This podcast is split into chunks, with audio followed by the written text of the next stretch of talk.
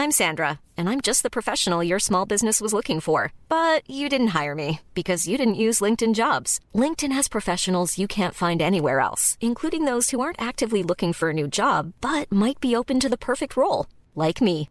In a given month, over 70% of LinkedIn users don't visit other leading job sites. So if you're not looking on LinkedIn, you'll miss out on great candidates like Sandra. Start hiring professionals like a professional. Post your free job on linkedin.com/spoken today.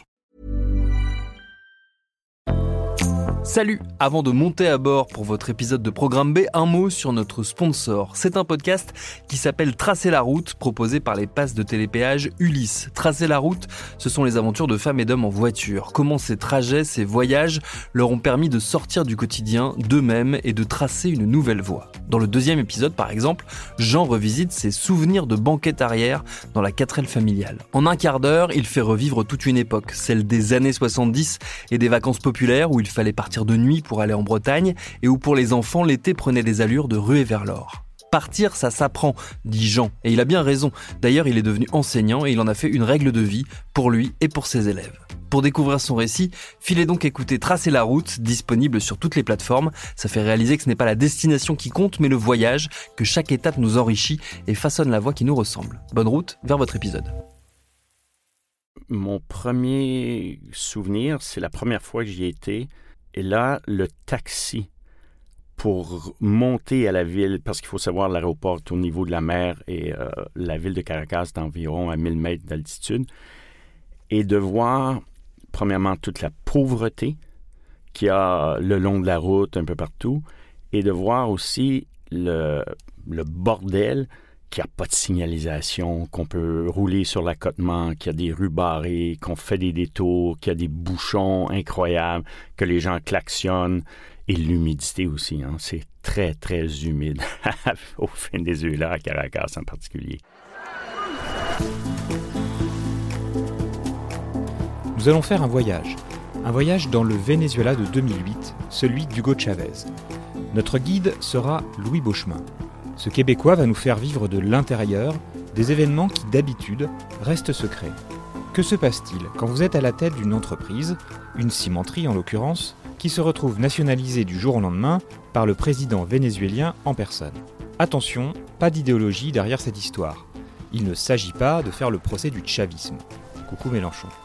L'histoire de Louis Beauchemin nous fait avant tout découvrir des mécanismes de négociation qui se passent habituellement loin des regards, des micros, des caméras, et ce récit nous transporte des bureaux ministériels de Caracas à ceux plus ouatés d'avocats d'affaires en haut de buildings américains. Et nous fait mieux comprendre ce qu'est devenu ce pays aujourd'hui rattrapé par la crise économique. Nous avons interrogé Louis Beauchemin depuis Montréal, où il habite désormais. Devenu consultant pour des PME et des start-up, cet homme simple, franc, qui a passé sa vie à gérer des usines tout en respectant les êtres humains qui les font tourner, garde un souvenir très précis de cette aventure qui a pris plusieurs années de sa vie et qui le poursuit encore. Normal, personne n'est totalement préparé à gérer ce genre de situation. Juste pour bien comprendre, Holcim était à l'époque une cimenterie suisse qui a depuis fusionné avec le français Lafarge.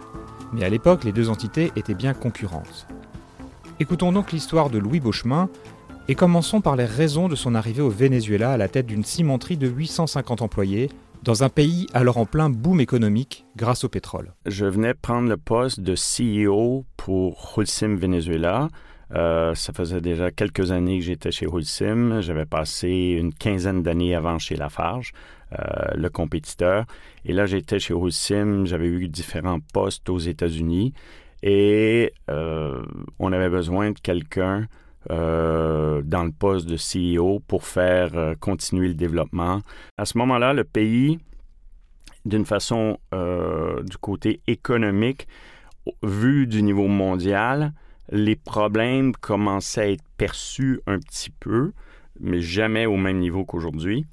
Il faut savoir qu'en 2000, je crois que c'est au début 2007, avant mon arrivée, ou fin 2006, je ne me souviens pas, Chavez avait déjà menacé publiquement les cimenteries de les nationaliser s'ils répondaient pas à la demande du ciment ou s'ils augmentaient les prix ou je sais pas quoi, euh, dans une mesure un peu populiste.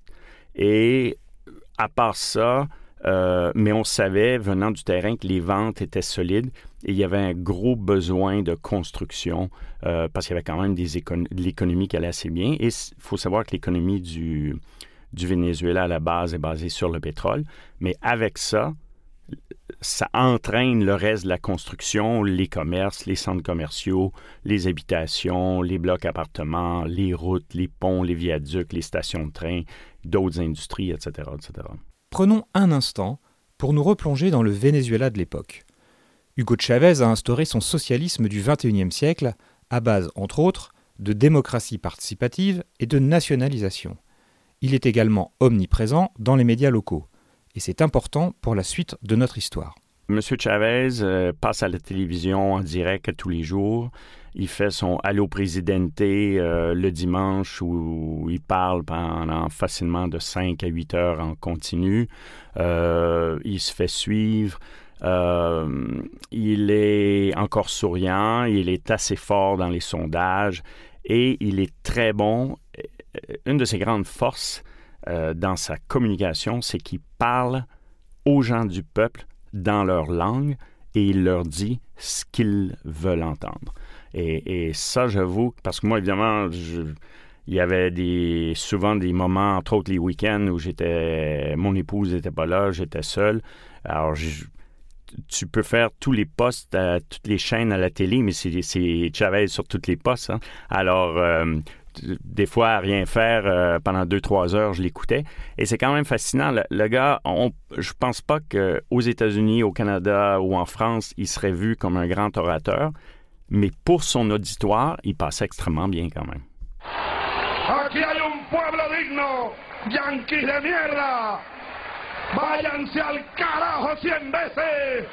Aquí estamos, los hijos de Bolívar, los hijos de Guaycaipuro, los hijos de Tupac Amaru.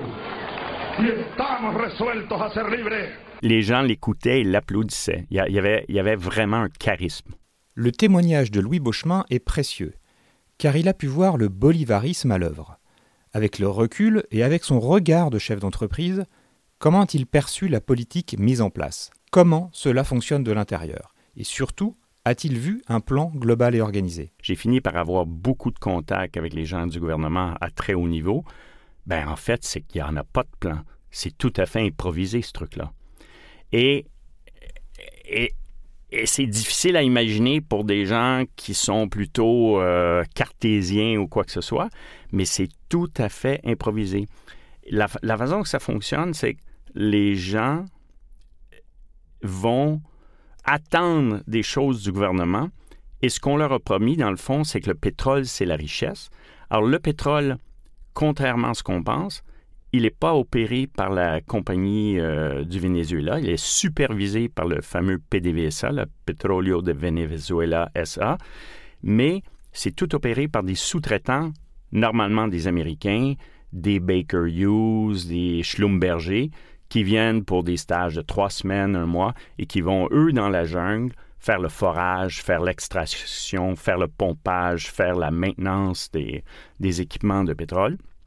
Et évidemment, les profits, les gros profits reviennent au gouvernement du, Venezuela et ces profits-là, ensuite, sont redistribués aux gens au bon vouloir, évidemment, du gouvernement, mais avec des visées totalement électoralistes. Alors, on va carrément orienter les investissements vers des zones très pauvres où les gens ont beaucoup à gagner à recevoir euh, une maison gratuite, une école ou une chose comme ça.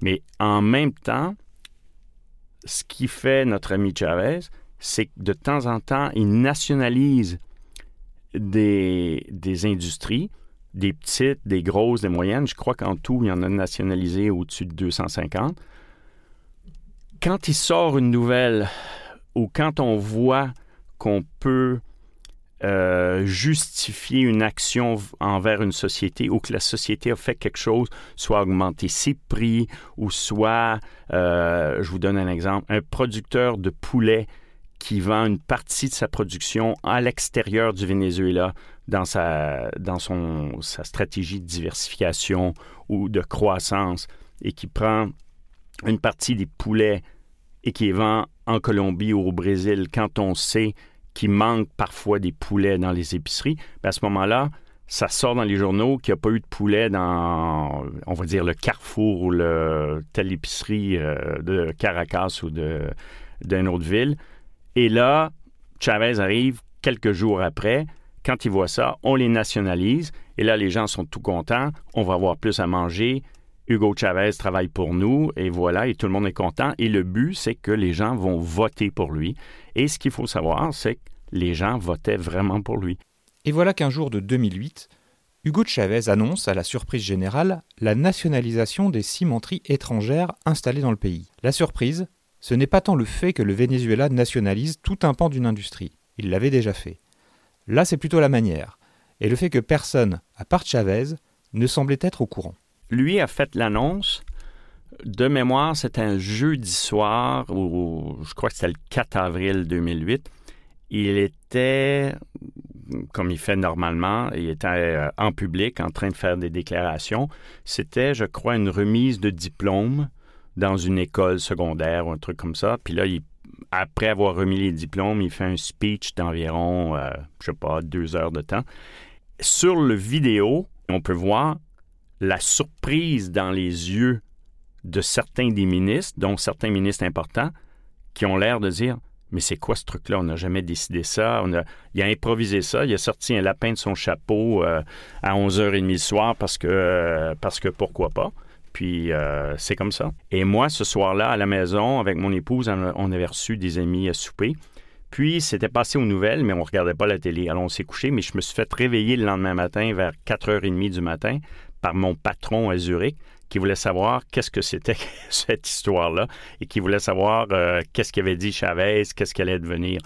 Et tout de suite après, je suis allé au bureau, j'en savais pas plus, j'ai appelé les gens et on m'a confirmé, puis on a réussi à trouver l'extrait euh, radio, audio et tout. Vamos a proceder a nacionalizar y recuperar las industrias del cemento y seguir desarrollando el país. Ahora el cemento es del pueblo. El gobierno bolivariano de Venezuela recuperó nuestra industria cementera de las manos de la transnacional Cemex, restituyendo así la soberanía nacional en el sector. Con el rescate del 90% de las acciones, el Estado toma el control del cemento, garantizando desarrollos de infraestructura y el bienestar ambiental y social del pueblo venezolano. Mais surtout, euh, au bureau, on a reçu un appel dans la matinée du vice-président du Venezuela qui nous a demandé euh, à moi et aux deux autres CEO des deux autres cimenteries étrangères d'aller à son bureau à 13 heures, ce qu'on a fait. Et là, il nous a carrément, il y avait un petit papier euh, tout petit avec ses points. Euh, ben voici, je vous annonce qu'on met en branle le processus pour vous nationaliser. Et là, évidemment, on avait plein de questions. Pourquoi? Euh, c'est pas sérieux? Comment allez-vous décider? il dit, on va vous payer, etc. C'est tout. Ça a duré 10 minutes, puis il pouvait pas répondre à nos questions parce que lui, il avait carrément reçu l'ordre de Chavez de nous dire ça. Puis et là, c'est parti. C'était impossible de dire non, de refuser. En, en fait, ce qu'il faut bien comprendre, c'est que tous les gouvernements ont le droit de nationaliser quoi que ce soit ou qui que ce soit sur leur territoire. Si vous, vous avez une super belle maison champêtre euh, au centre de la France, euh, que vous a votre grand-père, je sais pas quoi, et si demain matin, le gouvernement français veut y faire passer une autoroute, vous n'avez pas le droit vous pouvez manifester, vous pouvez, mais à la fin, le gouvernement a toujours le droit. Mais en échange, le gouvernement doit vous payer, doit faire deux choses. Vous payez la vraie valeur, donc la valeur marchande, et là, il peut y avoir beaucoup de discussions parce que pour vous, cette maison-là est ancestrale, elle vaut un montant faramineux, et eux vont dire c'est un lopin de terre en friche, donc euh, c'est difficile de s'entendre. Et l'autre chose, ils doivent vous payer rapidement. Ils ne ils peuvent pas vous expulser demain matin et vous payez dans 10 ans. Ils doivent vous payer euh, dans des délais raisonnables, euh, etc., pour que vous puissiez aller vous établir ailleurs. Alors ici, et d'ailleurs, le gouvernement du Venezuela a toujours reconnu qu'il nous avait nationalisés et la discussion, c'est toujours sur le montant d'argent. Je dis, essentiellement, c'est ça. Évidemment, on sait, c'est comme dans n'importe quelle négociation, euh, parce que c'est pas comme une, euh, on va dire, la négociation de l'achat ou de la vente d'une maison. Si vous, vous voulez vendre votre maison et moi, je veux l'acheter, vous êtes vendeur, moi je suis acheteur, on est déjà dans le bon contexte et on va essayer de se rencontrer quelque part dans le milieu. Mais là, nous, on n'était pas vraiment vendeurs. et on nous dit, on va vous acheter. Alors évidemment, la marge de négociation est, pas aussi bonne. Et comme eux, à la fin, ben, à la fin, ils ont l'armée. Euh, on, va, on savait d'avance qu'on n'irait pas chercher le prix qu'on voulait, effectivement. Ensuite, tout est question de rapport de force et celui qui a l'armée de son côté a un certain avantage. En l'espèce, ce n'est pas le gouvernement qui négocie directement, mais la PDVSA, la Société pétrolière vénézuélienne. Alors, côté Holcim, comment on s'organise avec une marge de manœuvre aussi faible et quand on n'est pas préparé? Seul point d'appui, les traités internationaux que tous doivent respecter. Nous, on rencontrait les gens de PDVSA dans les bureaux euh, de la Société pétrolière du Venezuela à Caracas. Et c'est avec eux qu'on négociait. Et eux, il faut dire, avaient déjà négocié l'année précédente des nationalisations avec les grandes sociétés euh, pétrolières. Euh, il y en a qui avaient accepté, il y en a qui n'avaient pas accepté. Parce que eux, c'était des nationalisations un peu différentes où les sociétés pouvaient garder un certain pourcentage ou quoi que ce soit. Et il y avait déjà un canevas de comment on négocie. Et ce qu'il faut savoir, c'est que comme c'est eux, on est au Venezuela, c'est eux qui déclenchent la manœuvre, c'est eux qui ont l'argent, mais c'est eux aussi qui ont l'armée et qui peuvent nous expulser manu militari euh, de nos usines. Ben, on suit leur scénario, même si nous, ça ne fait pas notre affaire, c'est eux qui décident à quelle fréquence on se rencontre, combien de temps dure chaque séance, qui parle, qui ne parle pas, et etc. Au début, nous, on court un peu dans tous les sens, mais on s'est vite adjoint les services euh, d'un bureau d'avocats international qui avait déjà travaillé, non pas au Venezuela, mais ailleurs. Ça, c'est une chose. Euh, et qui, euh, en fait, il y en a beaucoup plus qu'on pensait qui travaillent là-dedans. parce qu'il faut savoir que c'est passé d'autres choses similaires en Afrique puis dans d'autres pays du monde, mais évidemment, c'est pas dans les pays développés, c'est souvent les pays en voie de développement. Et eux nous ont effectivement donné les conseils et on devait, nous, puis à la fin, il faut bien comprendre que le CEO du Venezuela, c'est pas moi euh, qui va prendre toutes les décisions, c'est le conseil d'administration. Et euh, donc, à, intervalles réguliers, on donnait des informations sur l'avancement des négociations, qu'est-ce qu'on voyait comme scénario, on faisait des, euh, des recommandations. Mais il faut, faut, faut bien comprendre qu'au début, euh, on, naviguait vraiment à l'aveugle. C'est juste avec le temps et à force de plusieurs rencontres qu'on a commencé à avoir une stratégie un peu plus claire. Euh, à, la fin, il y a essentiellement deux options. Soit on s'entend, ou soit on va à l'arbitrage international. Parce qu'il faut savoir, c'est que le Venezuela, je crois que c'est dans les années 60, avait signé des traités internationaux avec plusieurs grands pays, entre autres des pays européens, pour protéger les investissements soit étrangers au Venezuela et l'inverse. Il faut savoir qu'il n'y a pas beaucoup d'investissements vénézuéliens en France, mais ces, lois-là sont réciproques.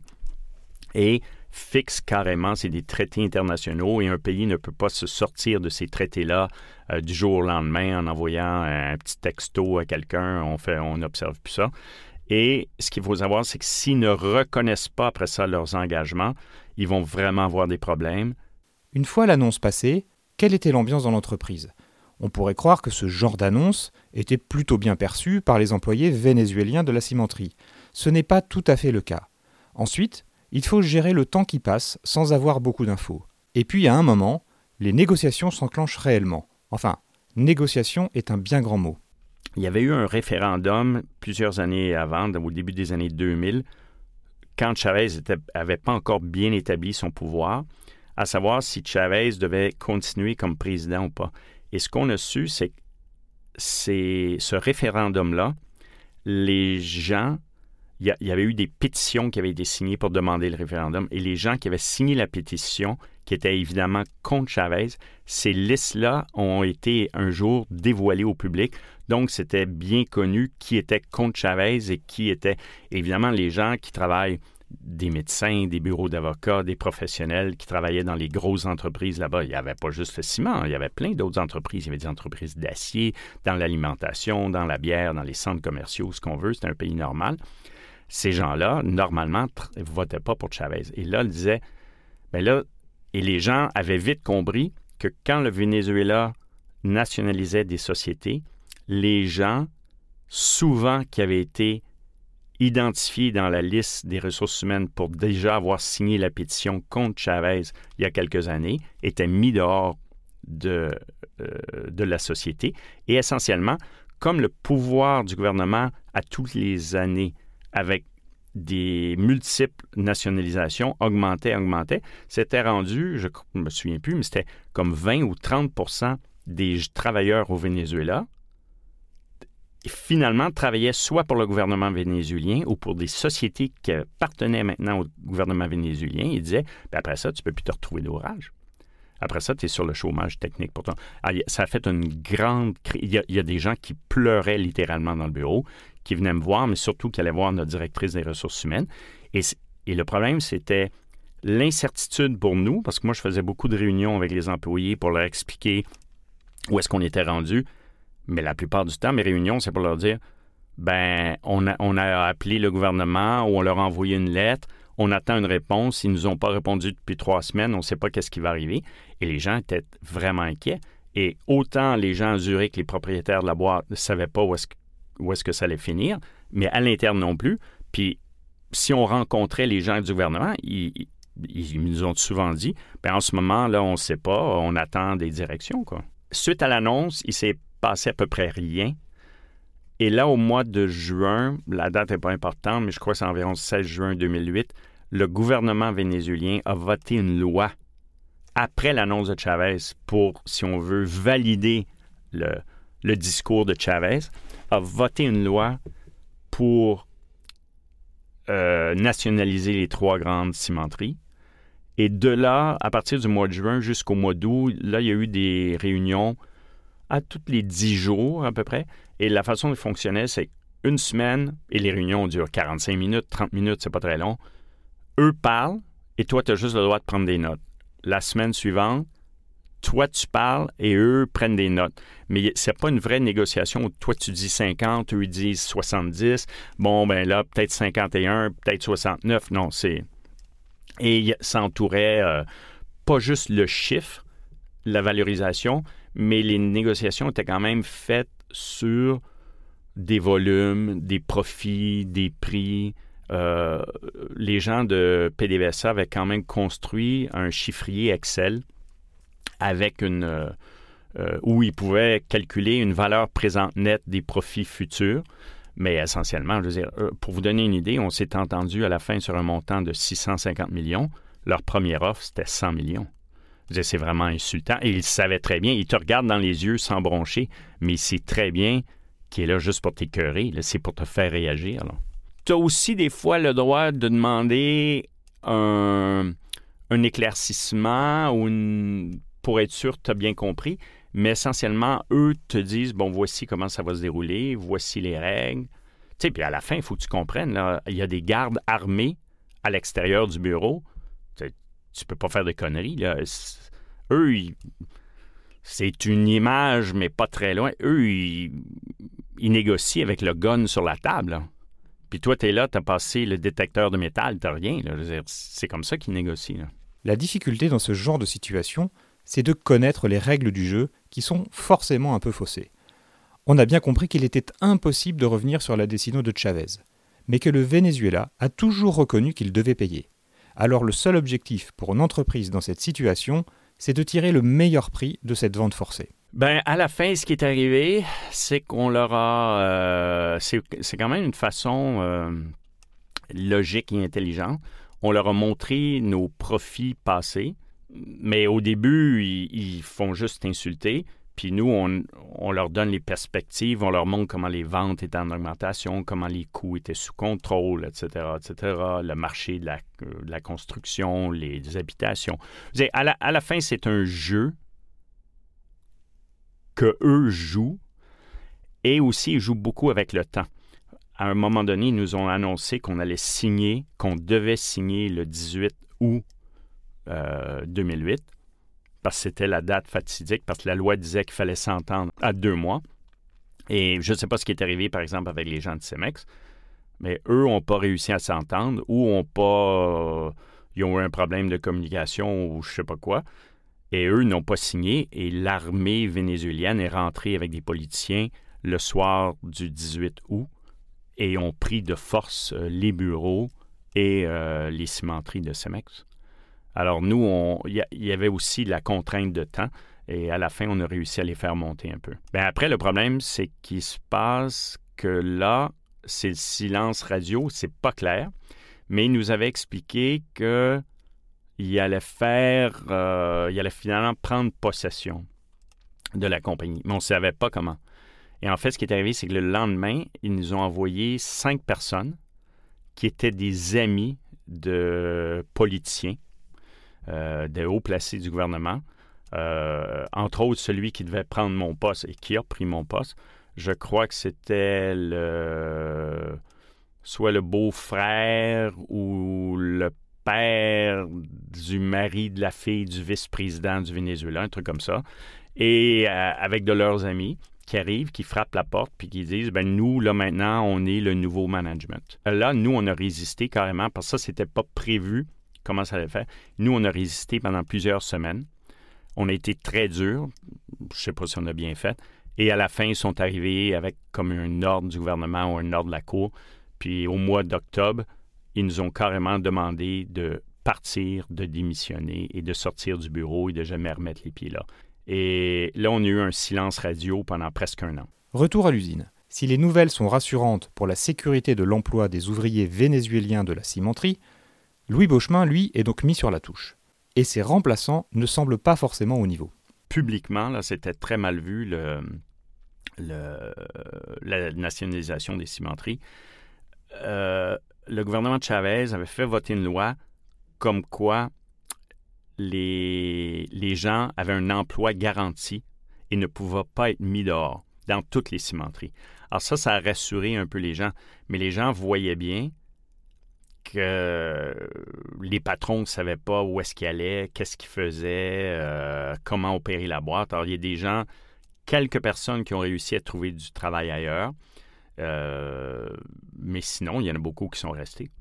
Il y en a beaucoup qui sont restés. Ce qu'il faut comprendre, c'est que le gouvernement vénézuélien, dans le contrat que nous, on avait signé, en tout cas, je ne sais pas pour les deux autres, mais on avait eu une entente qu'on gardait un petit pourcentage de la boîte et à cause de notre savoir-faire, ils réalisaient qu'ils avaient besoin de l'aide de Holcim pour continuer à faire de la maintenance, euh, de la planification stratégique, euh, l'ouverture de nouvelles de dans les carrières, des choses comme ça. Alors, on s'était monté un bureau, puis on attendait un peu leur coup de fil pour ces contrats-là. Donc, on pouvait se voir en dehors des heures de bureau, le week-end, le soir, avec les gens qui étaient soit le directeur des cimenteries ou le directeur des ventes ou des choses comme ça. Et on avait encore un peu d'informations de comment ça fonctionnait.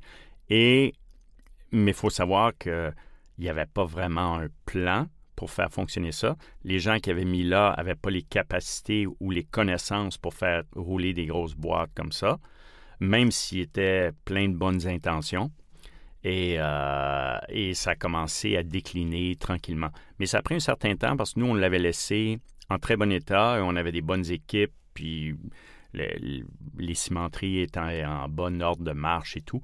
Mais les dernières nouvelles que j'ai eues, ça fait déjà quelques années, notre cimenterie fonctionnait maintenant juste à 50% de sa production et je crois que les deux autres, c'était encore pire. Débarqué, Louis Beauchemin continue les négociations à distance, mais rien n'avance concrètement. La situation pourrit sur place. Là, une seule option faire appel à l'arbitrage international. Un monde méconnu pour le commun des mortels comme vous et moi. Et une solution à double tranchant pour ceux qui décident de jouer leur vatou devant cette juridiction un peu spéciale. Ben moi, à ce moment-là, je vivais aux États-Unis. Alors, je suis rentré aux États-Unis. Euh, j'ai déménagé et je revenais au Venezuela environ une fois par année ou plus dans l'espoir de négocier et pour m'occuper de la boîte, de la petite boîte avec les trois, quatre employés qu'on avait construite euh, pour donner du service, euh, être prêt, avoir des contacts Et côté aussi, on avait des avocats, oui, à New York, mais on avait aussi des avocats locaux euh, à Caracas. Il y a quand même eu des fois euh, des petites réunions ou un mail ou quelque chose du gouvernement. Il y avait quand même des, choses à s'occuper, mais réellement, euh, les, négociations n'ont pas beaucoup avancé. Et finalement, ce qu'on a décidé, fin 2009, c'est comme ça n'avançait pas, le, le, management de Holcim à Zurich, euh, c'était pas la voie qu'ils voulaient prendre au début, mais comme il n'y a rien qui avançait, euh, ce qu'il faut savoir, c'est que c'est très fréquent, ça, chez, euh, au gouvernement vénézuélien. Quand on a un problème, on ne répond pas au téléphone. Alors, même leurs avocats, eux qui, eux aussi, étaient à New York, nous disaient on a reçu l'ordre de ne pas répondre à aucun mail, on ne travaille plus sur votre cas, on peut pas, on n'a pas d'informations. Alors, je ne sais pas si c'était vrai qu'il ne travaillait plus sur le cas, mais il, y le, il transmettait le message qu'on ne peut rien faire. Et on travaillait dans le vide. Alors, à ce moment-là, comme on a vu qu'il n'y a rien qui avançait, on a décidé de mettre en place la voie de l'arbitrage international. Euh, parce que c'est un peu plus agressif, c'est un peu plus côté euh, confrontation. Et ça peut aussi très bien sortir, mais être très décevant aussi, parce qu'il y a des histoires en arbitrage international avec d'autres sociétés qui s'en sont très mal sorties parce que les juges ou les arbitres ont décidé en faveur, euh, disons, plus du pays, que le prix demandé était beaucoup trop haut. Mais comme ça avançait pas, on a décidé de... Et ça, ça prenait beaucoup de temps, beaucoup de dossiers, beaucoup de papiers. J'ai passé énormément de temps avec les avocats à monter le dossier de l'arbitrage international. Ce sont des procédures très bien établies. Au début, nous, on, dépose, on appelle ça un mémoire. Alors, la, société dépose son mémoire. Deux, trois mois après, le gouvernement peut répondre. Après ça, nous, on peut faire notre réponse à leur réponse et à la fin, c'est le gouvernement qui a le dernier mot. Puis après ça, deux, trois mois après, l'arbitrage tel quel commence. Il y a toute une procédure de choisir les arbitres, etc., etc. Et, euh, et ça, on a enclenché le processus carrément. Ça, c'est ça qu'on a fait. Alors voilà, avec l'arbitrage international, on sort de Caracas pour rentrer dans les cabinets feutrés d'avocats d'affaires aux États-Unis et en France. Avec une procédure bien particulière où il faut déjà commencer par se mettre d'accord sur le nom d'un arbitre et un calendrier. C'est là que tout s'est joué pour Louis Bochemin. Écoutez comment. Nous, on avait nos avocats de New York, leurs avocats de New York aussi sont là. Et euh, le processus d'arbitrage international, en fait, est sous l'égide de la Banque mondiale qui est basée à Washington. C'est pas toujours facile pour les gens de toujours se rendre à Washington et tout et tout. Donc, le bureau aussi des l'arbitrage, le, système d'arbitrage a aussi des bureaux ailleurs dans le monde. Et nous, euh, on s'était rencontrés à Paris euh, le 26 février 2010, je m'en souviens très bien. Et moi, j'avais pas le droit de parole. Comme il y avait aussi un représentant du gouvernement euh, vénézuélien qui était là, lui non plus, n'avait pas le droit de parole. Et là, on avait réussi à choisir nos arbitres. Alors, les arbitres, la façon que ça fonctionne, la compagnie, on choisit un... A un pool, hein, il, y a, une liste. Chaque pays qui est membre de cette organisation-là a à peu près deux noms d'avocats, normalement, qui sont disponibles pour être arbitres. Euh, la France, euh, l'Angleterre, la Suisse, les États-Unis, l'Espagne, tout ce qu'on veut. Alors, nous, on choisit quelqu'un. Évidemment, on n'a pas le droit de prendre quelqu'un qui est suisse, parce que ça, ça serait... nous, on a choisi un Américain qui, clairement, ce serait un arbitre qui, dans le passé, quand a fait des décisions, est allé plutôt du côté de la compagnie demanderesse. C'est logique. Le Venezuela a choisi un arbitre euh, égyptien, un gars euh, très solide, très connu, professeur d'université en droit international aux États-Unis, mais qui a aussi un bagage, une réputation de d'aller plus du côté euh, des pauvres pays qui doivent payer ces gros montants-là. Et après ça, les deux arbitres doivent s'entendre sur le troisième arbitre, où les deux sociétés, le Venezuela et nous, doivent s'entendre. Mais évidemment, on n'a pas été capable de s'entendre, parce qu'à la fin, il faut bien comprendre que ça va être cette personne-là qui va décider du montant.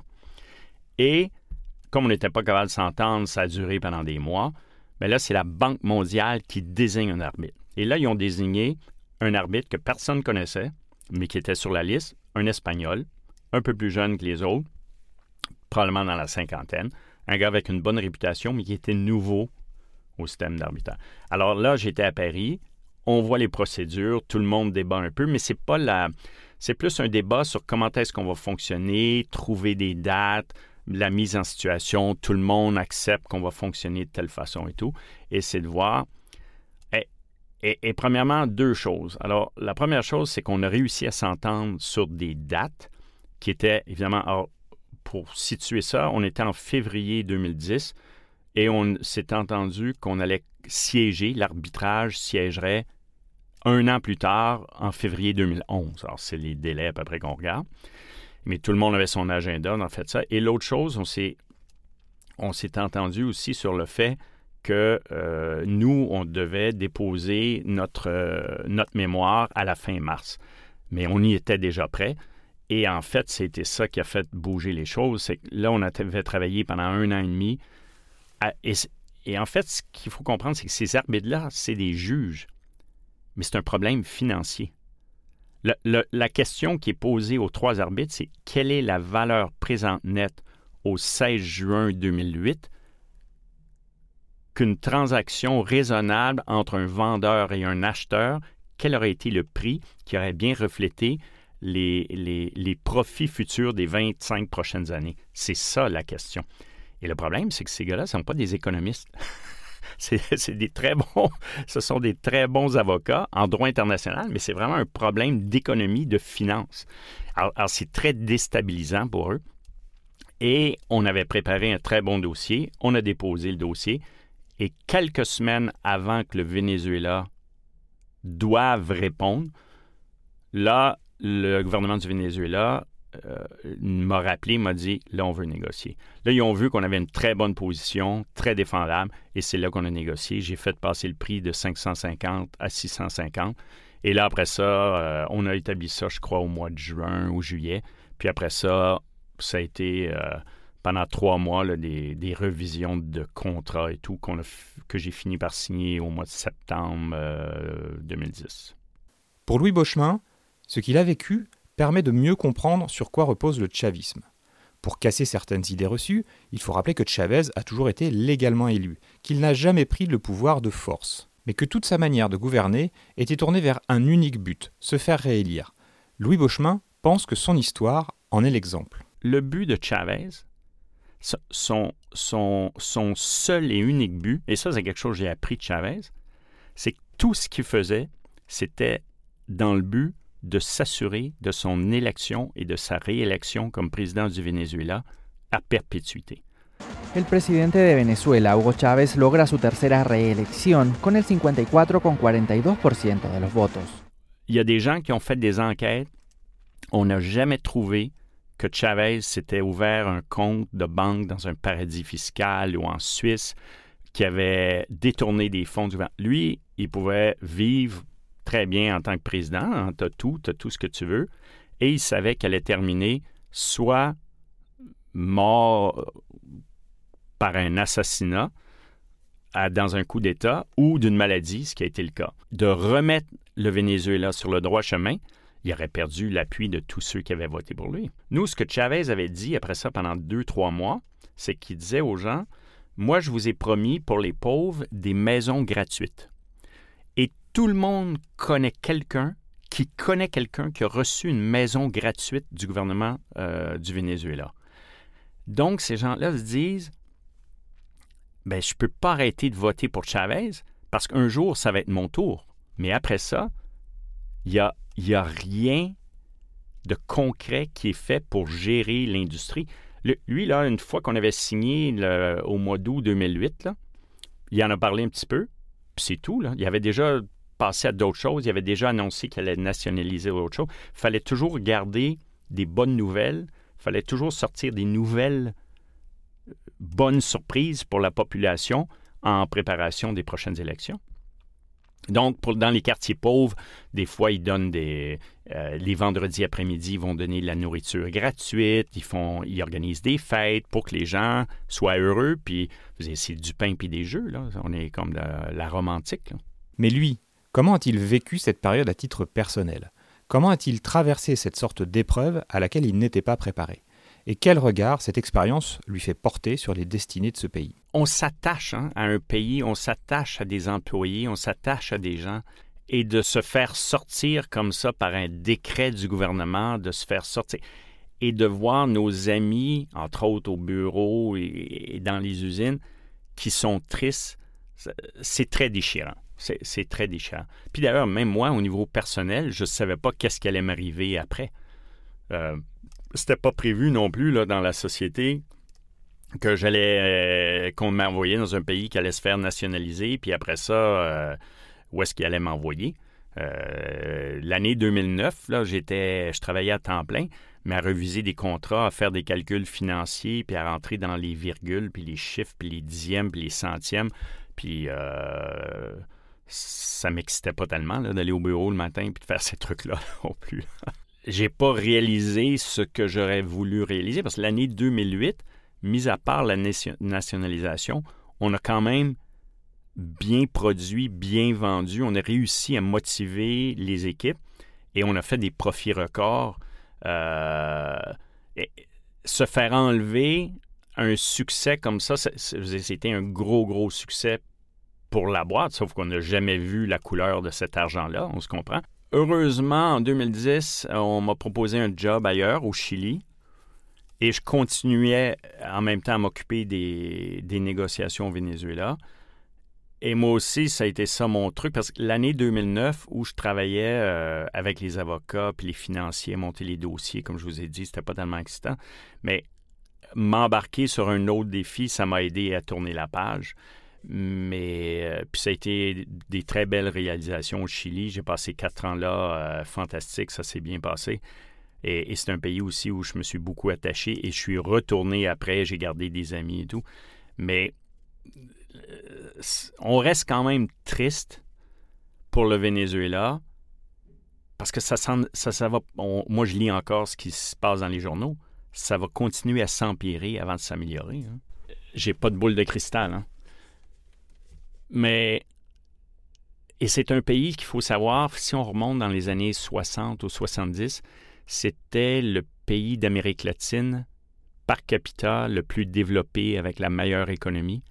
Aujourd'hui, sur la plupart des listings, des rankings internationaux, sur toutes sortes de critères, autant en investissement, en productivité, en qualité de vie, en durée de vie. En... C'est, sur 150 ou 160 pays dans le monde, c'est rendu, c'est toujours dans les cinq derniers. C'est toujours, c'est rendu un des pires pays.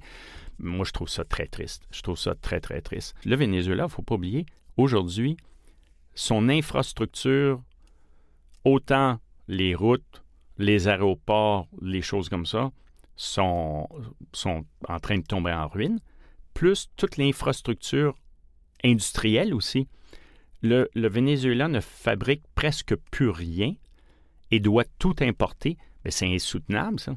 C'est insoutenable. Alors, euh, ça va être très, très dur. Et évidemment, même s'il y aurait un nouveau gouvernement, il y a des dettes incroyables qui vont taxer les Vénézuéliens pendant les 40-50 prochaines années. Un peu de provocation avant de conclure. On pourrait déceler dans le discours de Louis Beauchemin une opposition farouche aux nationalisations. Alors on lui a demandé ce qu'il pensait de la grande vague de nationalisation mise en place au Québec dans les années 60, et notamment Hydro-Québec, devenu un fleuron de l'économie québécoise. C'est la mise au service de toute la population du Québec des profits de son électricité qui est produite et consommée chez lui. C'est la mise au service de toute la population de l'électricité par l'Hydro-Québec, propriété du peuple, société publique en dehors de la politique partisane et qu'il faut garder, s'administrant elle-même en dehors de la politique, avec des Québécois, jusqu'au sommet. Des Québécois qui, enfin, pour une fois, là, depuis le temps qu'on en parle, seraient vraiment les maîtres chez eux dans toutes les régions du Québec. Comme quoi, ça a du bon cette politique, n'est-ce pas Louis? Ça n'a pas été un succès dès le départ, mais ça a été très bien géré. Et surtout, ça a été géré parce que pour avoir travaillé là, un des succès d'Hydro-Québec, c'est que toutes les décisions ont été prises pour le succès de la société, mais à long terme. Ce qui fait que les normes de qualité de construction, soit des lignes électriques, des barrages, côté entretien, tout a été fait d'un niveau de qualité très élevé et avec des planifications de durée de vie de 50 à 100 ans. Et il y a des programmes de maintenance préventive et des choses comme ça. Je n'essaie pas de vous vendre Hydro-Québec, mais ce que je veux dire, c'est l'Hydro-Québec n'a pas été géré à tous les jours par le gouvernement pour des raisons électoralistes de faire ça. Ce que je vous dis, il y a évidemment des exceptions. Il y a quelques petites choses qui ont été faites où il y a eu de l'ingérence du gouvernement quelquefois, dont une il y a environ une quinzaine d'années qui est assez connue. Mais sinon, a été géré d'une façon indépendante par des professionnels, par des gens qui faisaient de la planification, de la construction. Et aujourd'hui, je crois qu'Hydro-Québec a environ 19 000 employés et ça reste le coût d'électricité le plus bas en Amérique du Nord, avec une énergie qui est propre à 99,5 ou 8% je ne sais plus trop le chiffre, et avec une perspective d'avenir qui est encore très belle. Alors ça, le problème, c'est pas la nationalisation, c'est comment c'est géré. Il y a des, je vous donne un exemple. Une, des richesses euh, du Venezuela, c'est le cacao. Il y a environ 20 ans, le meilleur cacao au monde venait du Venezuela. Chavez a nationalisé ça. Bien, il n'y a personne qui est allé s'occuper des champs de cacaotiers.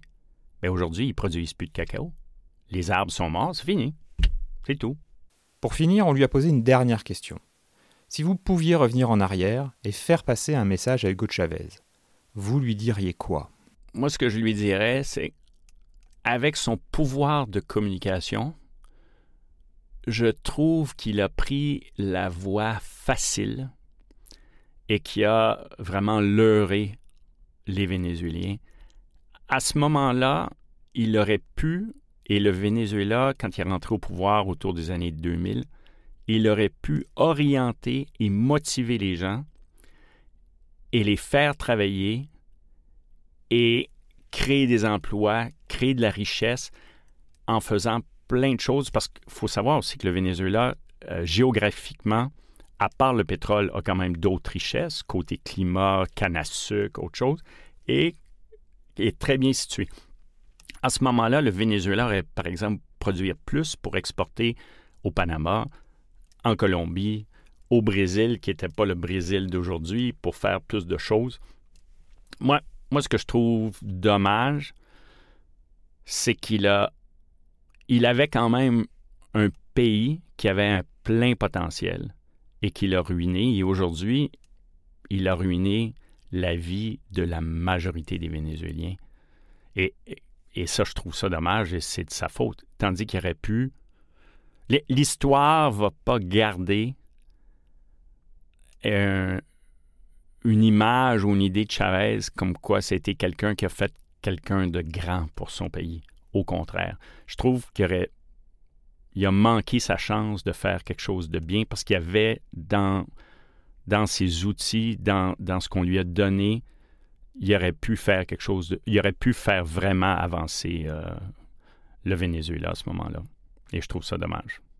C'est ce que je lui aurais dit.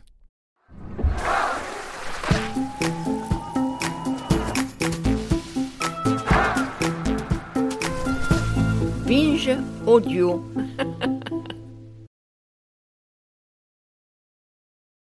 Paris Hilton, Alizé, Justin Bieber, Samina Seri, Geneviève de Fontenay. Oui, ok, vous les connaissez, mais est-ce que vous les connaissez vraiment Vraiment? Bien souvent, on croit savoir deux, trois trucs sur ces personnes, mais en fait, leurs histoires sont bien plus complexes qu'on veut bien nous faire croire. Avec des vies faites de drames, de traversées du désert, de peine et même de trahison. Oui, même de trahison. Tout ça, vous le découvrirez en écoutant Connaissez-vous l'histoire sur toutes les plateformes.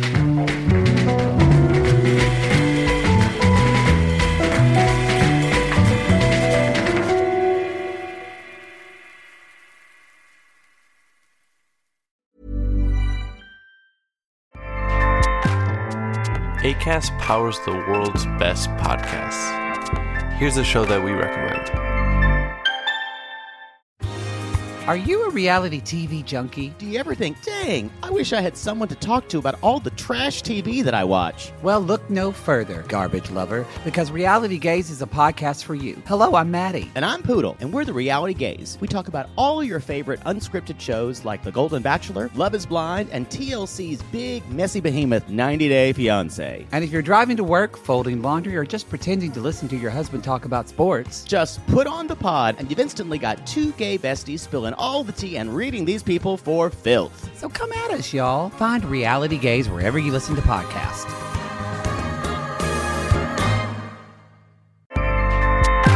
ACAST helps creators launch, grow, and monetize their podcasts everywhere.